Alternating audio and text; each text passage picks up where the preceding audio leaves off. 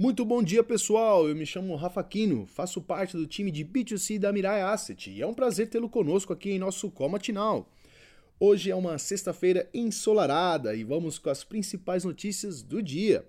Falando um pouco do fechamento do Ibovespa, é, mostrou-se grande volatilidade no pregão de ontem, mas fechou em alta de 0,14% a 109,9 mil pontos e com volume financeiro de 24,8 bilhões de reais. Na semana, o Ibovespa mostra queda de 0,9, no mês em alta de 0,4 e no ano uma alta de 4,86%. Falando das principais notícias do dia, a impressão é que os bancos centrais devem ser mais rápidos e rigorosos para tentar debelar a inflação, evitando assim que as economias mergulhem na recessão.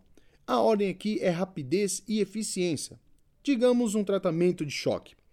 Não gradualismo ou complacência.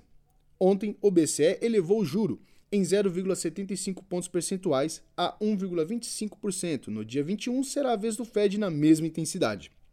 Divulgado há pouco, o IPCA veio com deflação de 0,36%, mas preocupando os núcleos, o que justificou o discurso mais hawkish de Roberto Campos Neto e dos diretores no início da semana.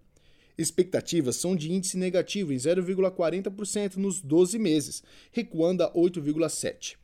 A contribuir para isso, ainda as reduções no preço da gasolina, além dos efeitos da alíquota mais baixa do ICMS sobre energia e combustíveis. Por outro lado, os núcleos de inflação podem acelerar para 0,5% em linha com o registrado em julho. Para o ano, projeções são do índice do IBGE, em torno de 6,3% neste ano, em projeção de 5,1% para 2023, acima do teto do sistema de metas, que foi de 4,75%. Preocupação no fronte fiscal, diante das promessas de campanha, como Auxílio Brasil a 800 reais para quem conseguir emprego, sem considerar um orçamento já em previsão de déficit de 0,6% do PIB. Na agenda do dia, saem a produção industrial regional de julho e os dados de agosto da Anfeva, às 10 horas da manhã. Nos Estados Unidos, entre os Fed Boys, falam Charles Evans, Esther George e Christopher Wheeler. Os estoques no atacado dos Estados Unidos têm previsão de alta de 0,8% em julho e saem os dados da Becker Hughes.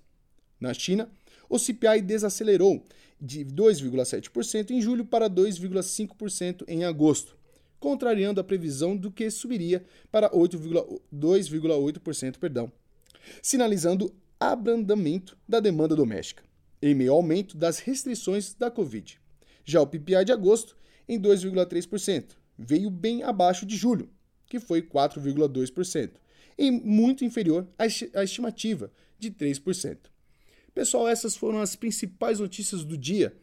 Tenham todos um excelente dia e ótimos negócios.